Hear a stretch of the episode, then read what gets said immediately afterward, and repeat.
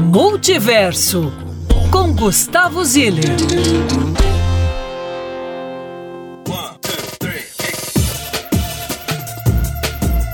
Alô, alô, Belo Horizonte do meu coração, Lucas, Lu, Murilo, já deixo aqui um beijo nessa terça-feira cinzenta, porém colorida, texturizada e perfumada, porque eu acho que esses são os adjetivos para o Carnaval de Belo Horizonte que já começou a aquecer os tamborins.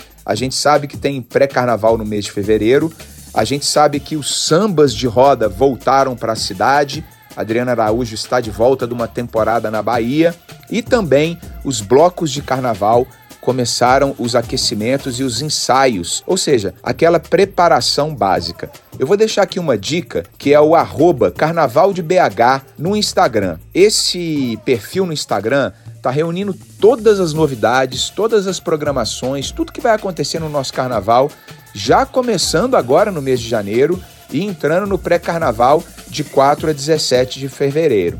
Então, repetindo, arroba carnaval de BH, BH só a letra B e a letra H. Fechou, turma? Uma outra dica para hoje é a seguinte: Tá rolando ali no Centro Cultural Unimed BH Minas uma mostra de cinema muito bacana. Uma equipe de curadores de todo o Brasil tentou selecionar os 10 melhores filmes que rodaram os principais cinemas de rua aqui no nosso país em 2022. E olha, eu acho que eles conseguiram. Dos 10 filmes, tem dois que eu quero destacar aqui: o japonês Drive My Car e o brasileiro aqui de Contagem, Belo Horizontino, torcedor cruzeirense, que é o Gabriel.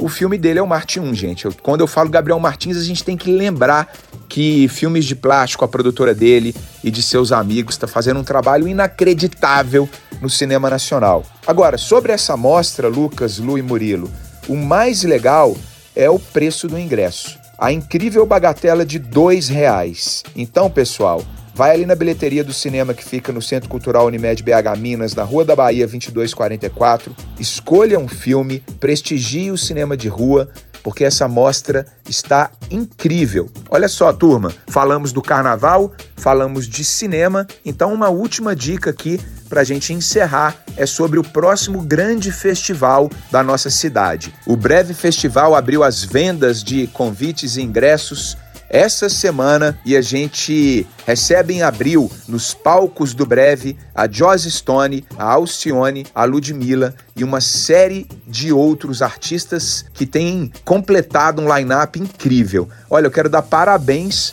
aos organizadores do Breve Festival por duas razões. A primeira, por essa pequena mensagem subliminar. Os headliners dos palcos, quem está liderando o festival, são três mulheres: Joss Stone, Alcione e Ludmilla. São três mulheres de gêneros distintos. São três mulheres de idades distintas. São três mulheres de estilos distintos. São três mulheres de aptidões, cores, perfumes distintos.